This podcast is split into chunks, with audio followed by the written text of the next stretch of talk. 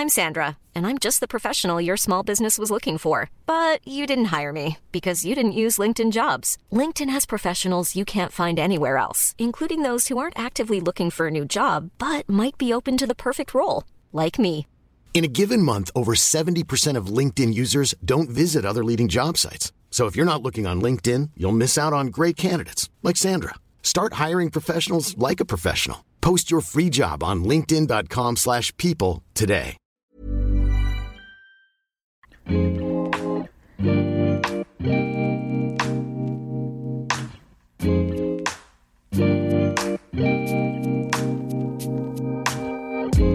Bonjour, bienvenue sur le comptoir de la psychologie. Je vous propose aujourd'hui un épisode différent. Différent puisque déjà je ne suis pas seule et en plus je ne suis pas accompagnée par un professionnel pour nous parler de sa clinique. Ça fait un petit moment que j'ai envie de me laisser la possibilité de me promener avec euh, différentes idées de création d'épisodes. Donc voici un épisode qui retrace un parcours personnel. Ce parcours c'est celui de Guillaume et de ses 10 ans de psychanalyse. J'ai pas envie de vous en dire beaucoup plus sur Guillaume parce que j'ai envie que vous l'écoutiez, que vous découvriez son expérience, ses ressentis.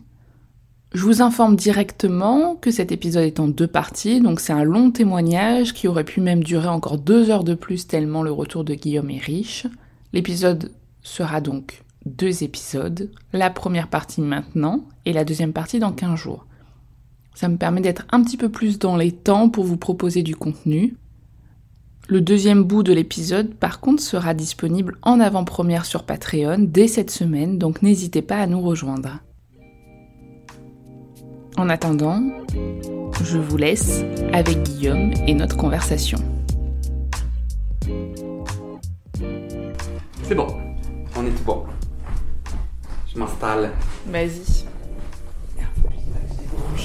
Ok. tu mets ton petit plaid pour être à l'aise Ouais, j'ai froid. T'as pas froid? Non, pas du tout. En fait, pour le son, euh, je coupe toujours mon chauffage chez moi. Et du coup, euh, et du coup, à chaque fois, j'ai froid. Parce que mon chauffage, tu sais, ma chaudière qui est Mm. juste à côté là, elle fait un cling cling cling cling cling, elle réchauffe un ballon. Donc j'ai froid. C'est marrant parce qu'en plus, souvent, on a plus froid chez les autres et chaud chez soi. Ah ouais? C'est-à-dire que normalement, dans son milieu, on a souvent un- une température qui nous va mieux. En plus, c'est des lieux euh, qu'on connaît, qui sont familiers, donc on a moins euh, froid. Et là, c'est marrant parce que c'est toi qui as froid chez toi. Moi, je, je suis très bien. Et, et d'autant plus que moi, en fait, je, je gère pas la température de mon chauffage. Ma chaudière est au minimum et en fait, euh, et on va pouvoir parler de contrôle alors.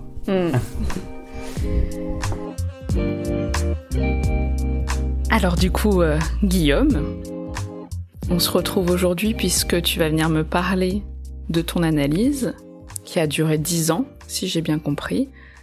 Peut-être qu'on peut commencer justement sur cette avant-analyse. Où tu étais, qu'est-ce que tu faisais, qu'est-ce qui se passait pour toi? Euh, donc tu veux que je te raconte euh, juste juste avant de commencer la première fois où je suis allé chez mon analyste, qu'est-ce qui s'est passé? Ouais, c'est ça.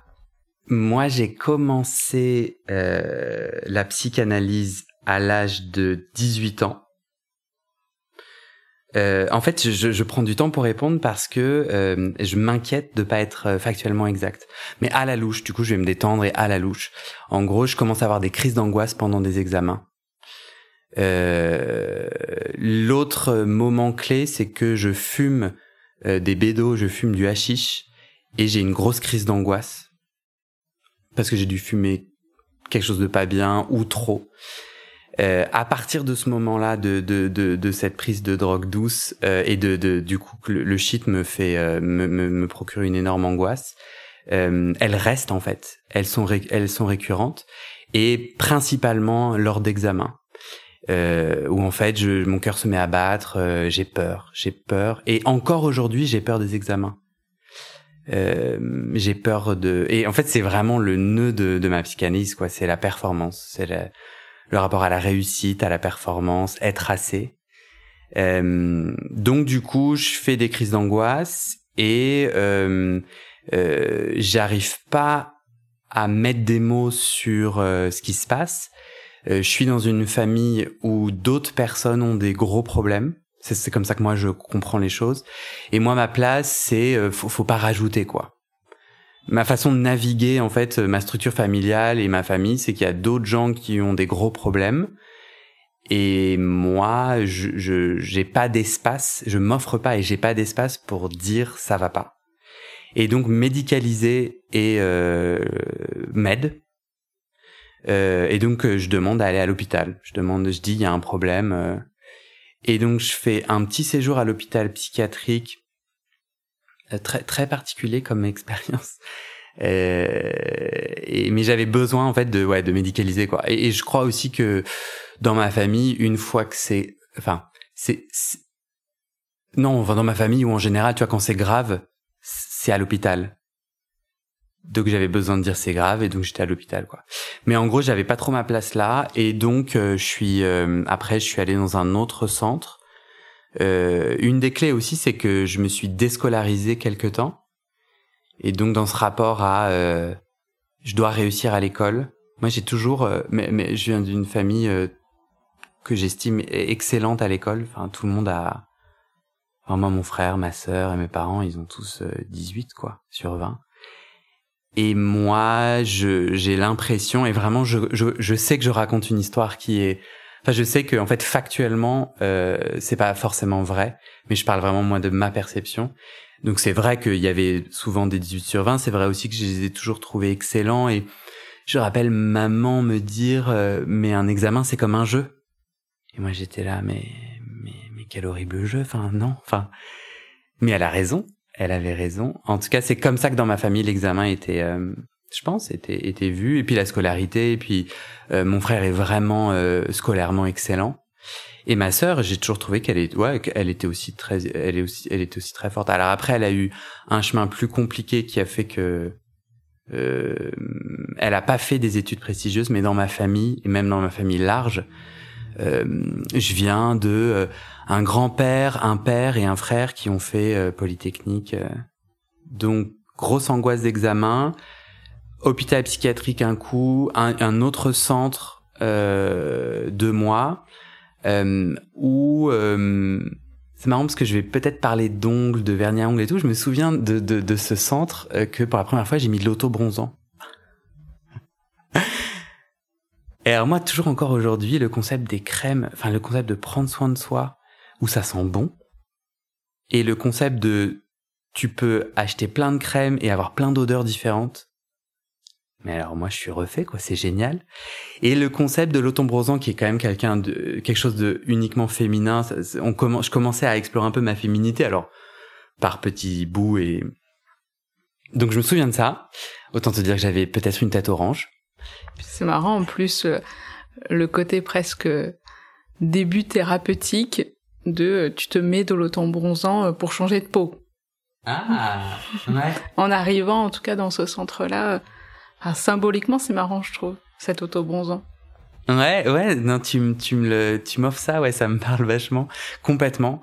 en fait, c'était grâce à une autre euh, pensionnaire, je sais pas comment, bénéficiaire, euh, une femme qui devait avoir des crèmes et puis, puis moi j'étais, puis, puis ouais, on avait sympathisé. Et je, me souviens vraiment de, de, de, un moment de faire une excursion hors du centre pour aller dans un, dans un dans, un étalage de enfin dans un magasin de, crème quoi et de me dire mais c'est absolument génial. Et c'est vrai que je c'était interdit quoi. Enfin pour moi interdit un garçon ça ça fait pas ça quoi. Donc euh, je me souviens de ça et je me souviens aussi que euh, euh pour euh, que que j'ai vraiment ma mère à ce moment-là je sens que je me rappelle que ma mère a, vraiment été au rendez-vous que je, auquel je lui demandais d'être et, et, et, je crois que si je n'arrivais pas à lui exprimer des choses et si j'avais besoin en fait d'être entendu et que c'était soit pas possible, soit moi j'y arrivais pas. En tout cas, euh, elle a été là pour moi physiquement, tu vois. Donc je sais que elle a diminué son temps de travail pour moi, alors que maman a toujours été quelqu'un de, enfin de, professionnellement très engagé et qui se nourrit énormément de cet espace-là. Et, euh, et je me rappelle qu'elle m'a amené des pommes, des Pink Lady, et des euh, sucettes au coca. Et moi, les parents m'ont jamais acheté, des, enfin, maman m'a jamais acheté des, des sucreries. C'était pas. Enfin, dans d'autres familles, il y avait un placard. euh, Nous, on avait des, des gâteaux et tout, mais genre vraiment les bonbons, c'était non. Et donc j'avais vraiment l'impression que il y avait une transgression. En fait, pour moi, ce qui est vraiment important, c'est que non seulement c'est ok, c'est grave, mais en plus, il y avait ok, on fait pas comme d'habitude, et il y a certaines règles qui peuvent changer. Euh, Et puis c'est euh, c'est assez régressif aussi, bah ouais, complètement. De justement ce côté aussi euh, petit garçon qui est pris en charge et donc où tu reprends cette posture avec ta maman. Ouais, complètement, complètement. Et en fait, c'est dans ce centre-là euh, que, alors après, dans mes souvenirs, en fait, euh, du coup, j'ai passé, donc j'avais manqué une partie de l'année, donc j'ai passé mon bac blanc. Je devais être en première, pas pas blanc alors, ou non, donc j'étais en première, donc tu, tu fais ton bac lit, ton bac français, je pense que il est en première, et donc je l'ai fait au rattrapage. Donc j'avais des médicaments, etc. Et donc j'ai beaucoup travaillé pour ça. Donc dans mon rapport à l'examen, euh, c'était très angoissant, mais je sais pas. Il y a, y a, je me rappelle, c'est bizarre, hein, mais bon, en tout cas je me rappelle que je l'ai passé, que j'ai eu une excellente note. Donc t'as un oral, un écrit. J'ai eu une excellente note à l'oral. Euh, et j'ai eu quatre à l'écrit, quoi. Et je pense que En fait, ça me fait rire parce que du coup, je pense qu'aussi, peut-être que, peut-être que ça m'a aidé de voir que j'avais inventé une histoire que mon amour euh, familial euh, était dépendant de notes et tout. Et ça a jamais été le cas. Hein. Mes parents m'ont jamais mis la pression de quoi que ce soit. Genre jamais, jamais ils m'ont dit t'as combien, jamais. Et c'est même au contraire. Hein. C'est moi qui me la mettais tout, tout seul. Et je pense que peut-être ça m'a aidé d'avoir quatre ou cinq. euh. Bon, premier échec. euh. Ah bah voilà, je suis vivant et, et j'ai eu mon bac. Et alors du coup, euh, pour en revenir à cette arrivée euh, dans l'analyse, comment ça s'est passé? Eh ben, c'est il y a tellement longtemps. Donc j'ai fait 10 ans dans le cabinet, mais 17 ans avec des pauses. Tu vois ce que je veux dire? Euh, Donc là, en fait, genre si je te raconte, je vais dire n'importe quoi. Je crois. De quoi je me souviens? Je me souviens que j'étais d'abord assis pendant pas mal d'années, face à face. Mais par exemple, ta première rencontre avec un analyste, comment ça s'est passé? C'est-à-dire la première fois où tu as franchi la porte, tu attendais, ou tu as pris rendez-vous, et tu as rencontré un analyste. Bah, c'était lui, c'était mon analyste. Euh, moi, je savais pas ce que c'était. Est-ce que je savais? Alors, non, non. euh, en, en terminale, euh, j'étais fan de Freud. Euh, Je crois qu'en philosophie, il me semble qu'on étudiait à un moment donné Freud, l'inconscient et tout. Oh, j'étais sur fan.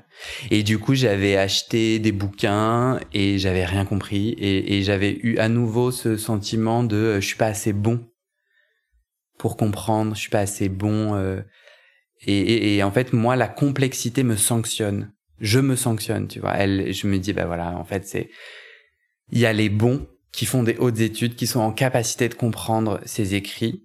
Et c'était genre l'introduction à la psychanalyse. Et moi, en fait, euh, je suis pas assez bon parce que je suis trop impatient. Et le problème vient de moi, tu vois. C'est pas l'écrit, c'est qu'en fait, comme je suis trop impatient, que je prends pas le temps de décortiquer chaque phrase et tout. Sauf que moi, ça me met pas en joie de décortiquer chaque phrase et que donc j'ai des souvenirs quand même de comprendre un peu la psychanalyse mais pas du tout de savoir que je mets les pieds chez un psychanalyste il y avait pas du tout de conscient c'était pas conscient et on est là parce que je crois que le centre a conseillé à ma mère cet endroit cette personne qui me semble être euh, euh, avoir une sorte d'expertise dans l'adolescence truc dans le genre Euh, moi, je me souviens que ma mère est venue au premier rendez-vous, qu'on était assis à la table. Je, je, je, je m'en souviens parce que c'est genre passation, quoi. Et c'est comme ça que moi je l'ai ressenti, tu vois, passation de bon, bah, j'ai fait une partie du taf. Je sais pas si maman a pensé ça, hein. mais en mode, bon, bah, moi en tout cas, c'était ça, c'était que lui était transmis une forme euh, d'accompagnement, d'autorité. Et je pense que ça m'a aidé que ma mère soit là et puis après plus là. C'était un peu une passation que c'était. En tout cas, ça a été fait avec alors que j'étais encore enfant et que c'était encore ma mère qui participait à, mes premiers rendez-vous. Au fur et à mesure, euh, donc euh, euh, cabinet assez cossu, je sais pas trop ce que veut dire ce terme, mais un, peu moquette, assez grand, assez imposant, assez élitiste, riche. Et vraiment monsieur, donc un homme, monsieur qui, qui, a pas l'air monsieur qui a l'air euh, qui a l'air cool, qui a l'air sympa. Qui a l'air très introverti, qui fait pas de qui fait pas de spectacle. Euh, mais qui est très présent, avec une forte présence. Voilà mon ressenti, pas du début. Hein. Et après, on s'assoit euh, et on a fait plein de séances comme ça où je venais. Euh, je me rappelle du moment où il a commencé à fermer les yeux et à, genre s'endormir. Et là, je me suis dit, mais c'est quoi ce délire? Mais il me fait quoi là? Et, et me ressentir vraiment genre un choc en moi. Je suis en train de lui parler et, vraiment, il, donc hop, on est, on est, tu vois, les, les, les sièges sont pas face à face, sont légèrement euh, décalés, donc tu vois. Donc on, se tourne vers, légèrement, moi vers la droite, lui vers la gauche pour se voir. Et là, il me regarde et puis de toute façon, il disait pas énormément, je crois. Et il commence à fermer les yeux et à baisser un peu le visage. Moi, je suis là, mais le mec, il s'endort là. Et euh, pour la première fois, je rencontre, euh, c'est quoi ma posture face à, l'autorité que je donne aux gens, quoi. Donc j'ose pas dire. Euh, oh, ouais, je suis trop, je suis trop mal à l'aise et tout, et et je crois que j'arrive assez rapidement à lui dire, vous fermez les yeux là? Mais moi, il y a une grosse différence entre ma capacité à verbaliser et la réalité qui se passe en moi. Donc du coup, de l'extérieur, ils se disent, bah, il y a aucun problème, tu lui as dit direct. sauf que en moi, je suis pas autant aligné, je suis pas aussi aligné que ça, quoi. Je puis on passe au divan. Il me dit euh, un jour, il me dit allongez-vous. Ça non plus, je me souviens pas très bien. Euh, c'est marrant parce que du coup, euh, donc il y a quelques mois, je te contacte. Je te contacte avec euh, l'envie de me connecter à des gens qui font euh, des podcasts sur le sujet, de la psychologie.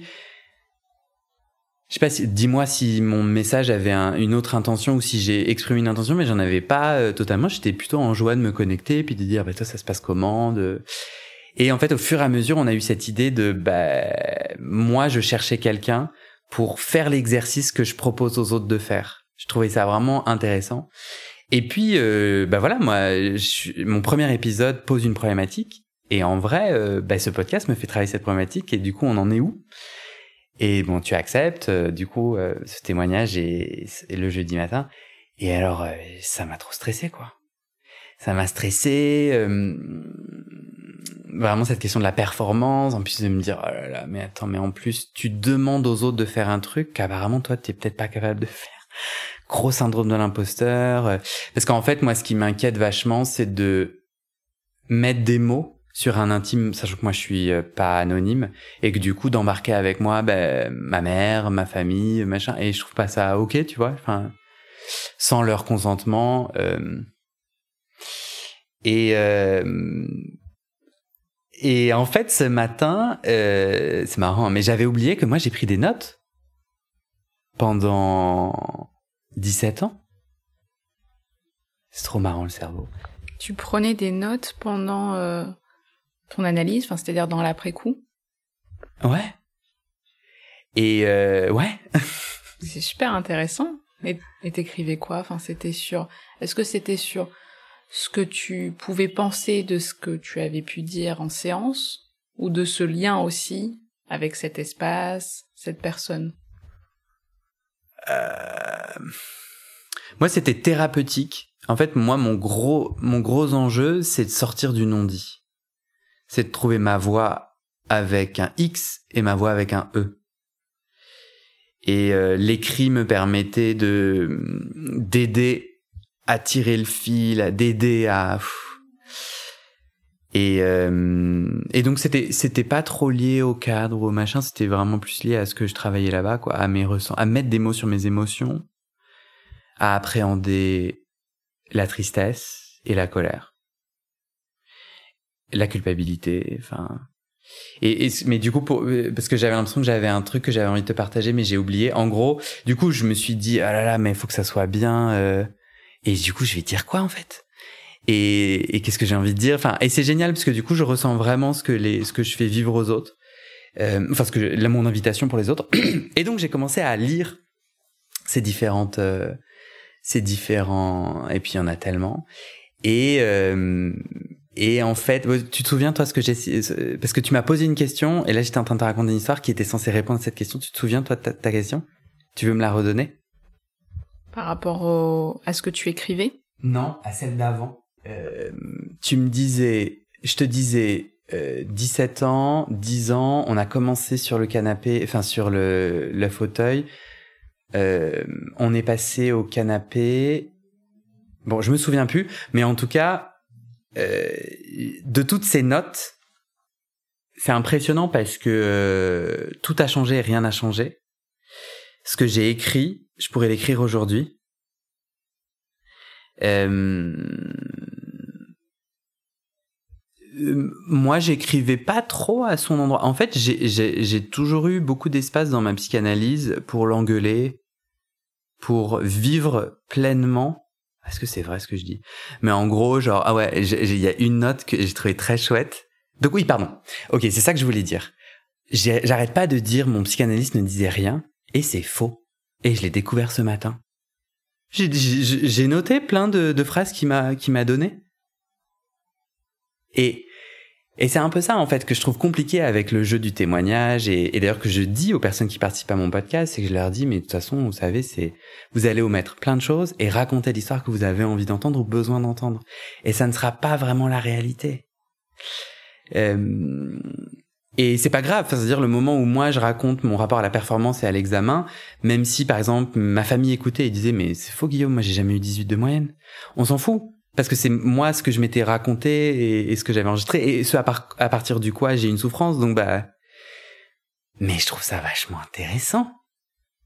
Et notamment un jour je lui ai dit ah je vous maudis et lui m'a répondu dites-moi ces mots ah mais ah mais génial. Et donc euh, ouais euh, par rapport au cadre j'avais pas trop de questions c'est pas vraiment ça qui m'habitait tu vois tout au long du tout au long de l'analyse. En gros euh, euh, je ressentais de la colère contre lui euh, je me disais qu'il me jugeait et je le disais assez facilement en fait. Et, vraiment j'ai eu vraiment besoin d'être assez agressif envers lui. Puis soudainement très aimant enfin bon c'était un bordel euh. et, et je et, et j'étais pas dupe et je sentais qu'il, bon, j'en sais rien de ce qu'il pensait, mais enfin, j'étais là pour ça, quoi. Je payais pour venir déverser un truc dont je ne faisais, je comprenais pas pourquoi, mais soudainement, cette émotion qui ne savait se dire autrement rejaillissait sur lui, et très souvent, d'ailleurs, je l'engueulais et je me disais, mais puisque je ne sais rien de vous et que vous n'avez rien dit, comment est-ce que je peux me sentir à ce point-là jugé? Bah, gars, en fait, c'est juste toi qui juges toi-même et, et hop, j'arrivais à creuser, tu vois, euh, mais moi, ça a toujours bien fonctionné, du coup, l'invitation a toujours bien fonctionné. Et la fin de ma psychanalyse a été vraiment, ok, je me, tu vois, je suis allongé sur le divan et j'ose me tourner, le regarder. J'ai eu besoin, en fait, de grandir, de lui enlever l'autorité euh, parce qu'en fait, tu vois, je payais chaque semaine, on pourrait dire euh, deux fois par semaine, on pourrait dire, bah en fait, financièrement, c'était vraiment, t'étais adulte, t'étais consentant et adulte. Et en fait, non, je rejouais une posture très enfantine, quoi. Le truc que j'ai pas osé, donc j'ai osé genre me tourner et le regarder. j'ai l'impression vraiment de faire un truc euh, de ouf, quoi. Et et le seul truc que j'ai pas osé faire, c'est de me lever et partir. Genre à n'importe quel moment de décider que c'était moi qui terminais la séance. Et donc ouais, je pense que sur le cadre, il y a vraiment eu un enjeu de rébellion, il y a eu un enjeu de, de, défier. et d'ailleurs, je pense que toutes ces tentatives étaient un petit peu euh, inintéressantes, quoi. Un peu. Ah, et, c'est très bien ce qu'il a dit. Genre, je vous maudis, dites ces mots, mais c'est exactement ça en fait. Non, mais au lieu de dépenser autant d'énergie à te dire, ah là, je vais me lever et partir et mettre l'argent sur le, ou bien, ah là, je vais me retourner. En fait, qu'est-ce que, qu'est-ce, qu'est-ce qui est en train d'essayer de se dire, quoi? Et du coup, tant que t'es dans cet espace, bah dis-le. Un peu des deux, quoi. Et toi, du coup, quand tu euh, traverses ta vie avec à côté euh, cette analyse, comment justement il y avait peut-être des choses qui se passaient dans ce cadre-là et qui pouvaient peut-être potentiellement bousculer ta vie perso, ta façon de vivre certaines choses. Est-ce que justement tu avais une réflexion sur, tiens, il y a quelque chose qui à ce moment-là peut-être a pu être dit en analyse, pensé, vécu, et tiens, peut-être que dans ma vie euh, personnelle, euh, avec les autres, avec soi-même, il y a quelque chose qui peut peut-être bouger. Est-ce que tu pouvais te positionner dans cette réflexion-là? Je vais euh, reformuler ta question pour m'assurer que je l'ai bien comprise. Est-ce que toi, tu me demandes, est-ce que grâce au travail de la psychanalyse, euh, j'ai modifié mon quotidien ou j'ai été différent dans mon quotidien? Pas forcément en termes de est-ce qu'il y a eu des résultats, mais plus est-ce que toi tu pensais à ça? C'est-à-dire est-ce que euh, en allant chez cet analyste, tu avais aussi une réflexion autour de tiens, qu'est-ce que ça provoque après dans ma vie de tous les jours? Sans dire forcément tiens est-ce que ça fonctionne bien mmh. euh, est-ce que vraiment j'évolue etc mais de au final c'est aussi une façon de demander de qu'est-ce que vraiment tu cherchais et est-ce que tu te questionnais sur euh, ok ce que je cherche a du sens parce qu'il y a des choses qui peuvent peut-être bouger mmh. euh, évoluer ou pas ou au mmh. contraire régresser à certains moments euh, ouais, j'y suis toujours allé euh, en voyant le résultat immédiat et confus. Et, euh, et les choses bougeaient concrètement. Donc, pour moi, l'enjeu de ma psychanalyse, c'était devenir moi et comprendre qui j'étais quand j'ai arrêté de me culpabiliser ou de m'empêcher. Je suis qui en fait? Euh, et, et en fait, j'ai, il y a eu, il y a eu, je, je saurais pas être éloquent sur dix ans de psychanalyse. Euh, je me rends compte à quel point toutes les questions que je pose aux gens sont vraiment complexes. Et euh, mais bon, c'est chouette. Chacun de cette complexité en fait quelque chose. Moi, ce que j'en fais là tout de suite, c'est j'ai beaucoup pleuré. J'ai beaucoup pleuré en fait. Et encore aujourd'hui, j'apprends à accueillir la tristesse et genre ultra galère.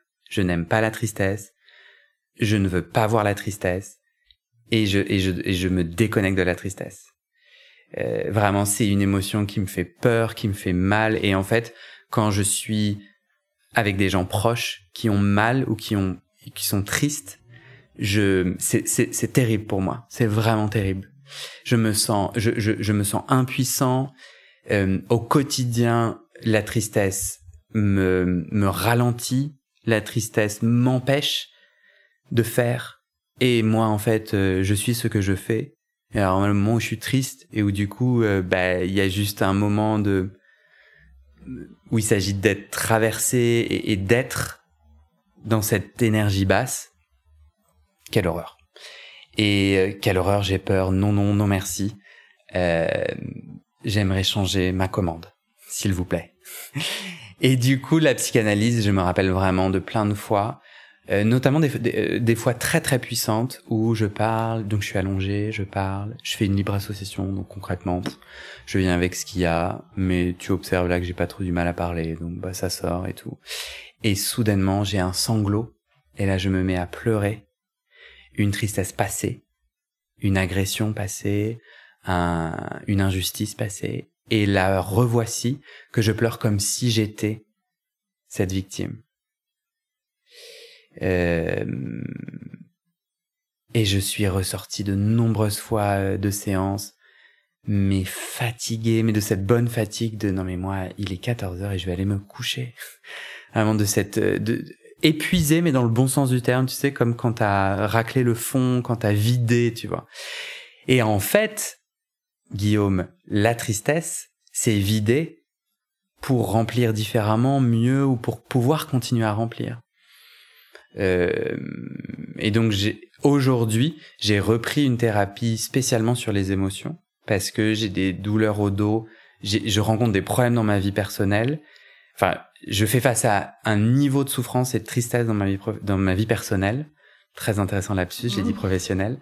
Euh, et j'arrive pas à la gérer. Je la bloque dans le dos. Je je surtravaille. Je suis dans la surperformance. Euh, je commence très tôt je finis très tard. Euh, et euh, il y a plus d'espace pour que cette tristesse se connecte à moi et du coup j'ai mal au dos.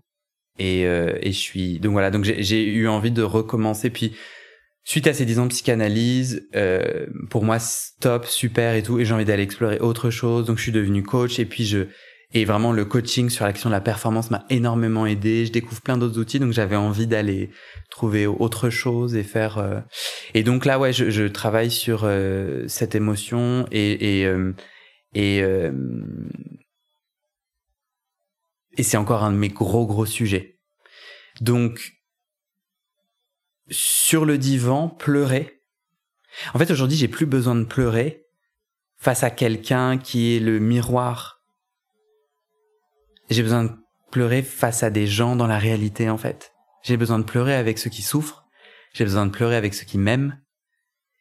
Et en fait, j'ai pas besoin, tu vois ce que je veux dire? J'ai pas besoin d'être allongé et de quelqu'un de, de plus ou moins évanescent m'apporte une oreille avec laquelle je me permets de pleurer. Aujourd'hui, je crois que je suis apte à commencer à pleurer quand c'est triste. Et non plus euh, quelques mois ou quelques années plus tard avec quelqu'un qui n'existe pas vraiment. Parce que sinon et c'est très bien hein, mais j'étais pas capable avant de pleurer avec quelqu'un qui existe vraiment.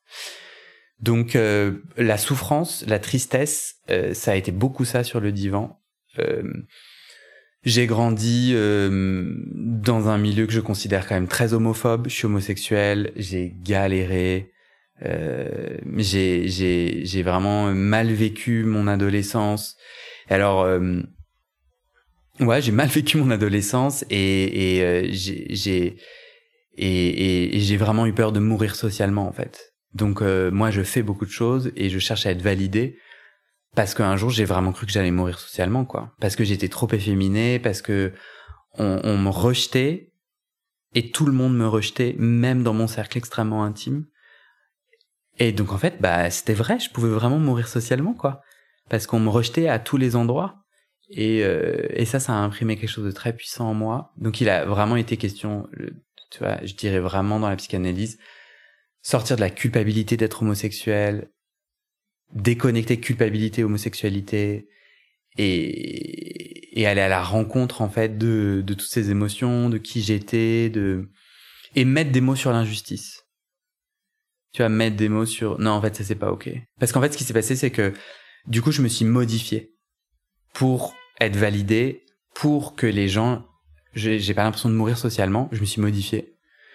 Donc euh, je suis devenu très compétitif. J'ai l'impression que ça a développé chez moi une compétition où en fait, euh, il faut que je sois aimé des bonnes personnes. J'ai été très stratégique dans les liens que je nouais pour pas mourir. Et du coup, euh, j'ai complètement étouffé et écrasé euh, l'homosexuel en moi, la femme en moi, le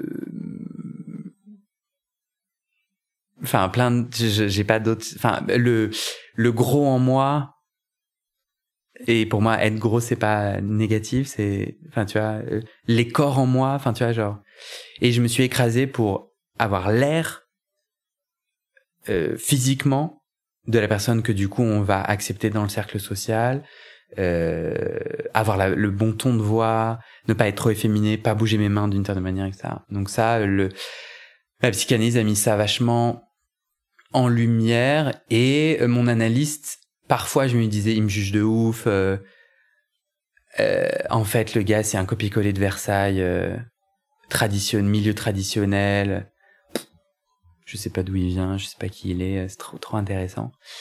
Et parfois j'avais non non et la plupart du temps il avait une façon euh, il, avait, des onomatopées et, vraiment très souvent et, l'émotion me remonte là en y pensant il arrivait à faire des genres de mm, genre un, un mm, mais un mm, un mm qui monte à la fin en mode genre ouais enfin mais vraiment et, ça tu sais une fois que j'ai accédé à la, à la tristesse que les larmes commençaient à couler, son hum, il, venait être la petite aiguille qui vient percer la poche de pu et l'aider à, à, s'évider, tu vois, au lieu de l'éviter. C'est-à-dire que, en tout cas, j'ai l'impression que tu as vécu cette analyse avec justement un analyste qui laissait place à toute cette zone de projection que tu as vraiment, en tout cas, pu, euh, parce que c'était une figure, comme on pourrait dire, euh, euh, une toile blanche, t'as pu vraiment exprimer sans forcément du coup te questionner sur ce qui se passait forcément à ce moment-là, ce que tu amenais, ce cadre de lui qui il était ou ce que vous faisiez ensemble. J'ai l'impression que tu étais vraiment dans quelque chose de de l'ordre de projeter, apporter, déverser pendant toutes ces années et que c'est peut-être aujourd'hui que tu, vu que ça fait euh, quelque temps que t'es plus en analyse, que tu réfléchis à tout ça, mais que ça se passait hmm. pas à ce moment-là, du coup, parce que tu vois, moi quand je t'écoute, je me, je me demande de ce que ça devait faire vivre à cette adolescence, ce jeune adulte, ce cadre, ce silence, sa, place d'homme, ce lieu. Mais j'ai l'impression que là, tu peux en dire quelque chose dans l'après-coup, mais qu'à ce hmm. moment-là, tu ne le questionnais pas tant que ça. C'est super intéressant ce que... oui... Non, non, je pense que c'est qui je suis. Euh, moi, je suis très instinctif. Je travaille à l'intuition, à l'instinct, et d'ailleurs, euh, c'est vraiment... c'est pas facile pour moi parce que euh, moi qui veux être tant validé, et quand je cherche des validations dans le monde extérieur, je connais peu de personnes et je vois peu d'histoires d'instinct, d'intuition. Je vois, et je suis trop fort pour les plans d'action, euh, mais je vois des gens qui sont dans des plans d'action, je vois des gens qui sont dans des stratégies, je vois des gens qui... Euh, euh, mais mais en fait non moi je suis dans le moment dans le présent enfin dans les bons jours et quand je suis vraiment le Guillaume que je veux être je suis dans l'intuition, je suis dans le moment, et, euh, et, c'est très, et ça me blesse beaucoup euh, d'essayer d'être méta, donc d'essayer de m'auto-machiner. Le, donc, et d'ailleurs, je le vois au quotidien. Donc, ce podcast-là, je ne sais pas ce qu'il deviendra. Je sais ce qu'il a été et je sais ce qu'il est, mais je sais pas ce qu'il deviendra. Et euh, donc, tu vois, il y a des étincelles. Je me lance mais après, je suis en train de faire un Je sais juste dire que je suis en train de faire un podcast. Et, euh, et j'adore ça d'ailleurs que de de de, ouais, de pas surréfléchir. Pour autant, je suis très analytique. Je suis, mais ouais, j'ai pas l'impression de pendant mon analyse m'être dit tiens, il est en train de se passer ci, de se passer ça. Si si, c'est pas tout à fait vrai parce que non non, pendant le divan, quand je pouvais dire mais vraiment. Euh, euh, je vous maudis et tout. Super rapidement, j'étais là, mais Guillaume, tu joues à quoi? Enfin, euh, ou tu vois, quand je me disais, mais là, il doit penser ceci, cela, j'étais là, non, Guillaume, là, t'es en train de raconter une histoire qui est pas vraie. Euh, et donc ça, ça, j'ai cette, j'ai ce niveau supérieur, un peu le niveau au-dessus, de dire, non, là, il est en train de se passer un truc important. Donc si, peut-être que si, mais après, la théorie ne m'intéresse pas. Je pense que ça vient du fait que moi, j'ai toujours eu, la théorie, c'est l'élitisme, pour moi. Euh, et je sais que c'est pas que ça, et mais je suis encore dans un moment de ma vie où euh, la théorie c'est l'élitisme et donc euh, et donc en fait euh, elle me fait peur parce que je m'en sens exclu parce que et parce que je m'en sens pas capable peut-être un jour tu vois je, me réconcilierai je me réconcilie bon le futur de se réconcilier et, à mon avis je trouve pas ce futur là parce qu'il est encore lointain bah, moi j'adore euh, ouais, j'adore. Euh, je vais faire un podcast et euh, j'ai confiance que je vais trouver comment. Et, euh, et du coup, bah, c'est très simple. C'est un micro plus un logiciel plus un machin. Et puis après, enfin, tu vois, j'ai pas besoin de théorie. Et pareil sur comment faire un podcast sur la psychanalyse ou comment euh, devenir céramiste. Je suis devenu céramiste. Euh, jamais la théorie, toujours faire. Essayer et naviguer avec l'échec. Et ça, la psychanalyse, euh, bof. Franchement, c'est vraiment le coaching qui m'a... Pendant toute le montant de psychanalyse, l'échec était très saillant, était très difficile. J'ai jamais réussi à me reprogrammer dans mon rapport à l'essai, à la joie. C'est vraiment le coaching et tous les outils qu'aujourd'hui je transmets, que j'ai moi, que je continue à apprendre et que je transmets, que j'ai pu en fait sortir du modèle de l'éducation nationale, ce concept de notes et d'une tristesse intergalactique. C'est quoi ça, ça veut dire quoi genre? D'avoir 3 sur 20 enfin je, je, trouve que vraiment la note on passe à côté et en fait mon cerveau me notait donc en fait euh, J'étais pas libre de faire une suite d'épisodes de podcast. Euh, j'étais pas libre de de m'embarquer dans des, des aventures parce que bah au début j'avais que 2 sur 20 et en fait 2 sur 20 ça me donne pas d'élan moi. Moi que si tu me donnes 2 sur 20 je me dis pas ah j'ai compris deux trucs et j'en ai 18 à tiens pourquoi? Tiens mais attends qu'est-ce qui qu'est-ce que j'ai pas compris? Tiens j'ai envie de comprendre plus non j'ai juste envie de d'aller pleurer euh, et de non ça me met un poids dans le cœur tu vois et, euh, et voilà. Non mais je m'interromps parce que je me rappelle plus de ta question et. C'est pas grave. Je peux faire une pause? Vas-y. Pour euh, appuyer sur stop et bien enregistrer. Parce que là j'ai une panique du matériel. Bien sûr. Merci d'avoir écouté cette première partie. La deuxième partie est donc dans 15 jours. Je vous laisse déjà quelques liens dans les notes du podcast si vous avez envie d'écouter un peu plus de Guillaume en attendant. Merci et à très vite. Salut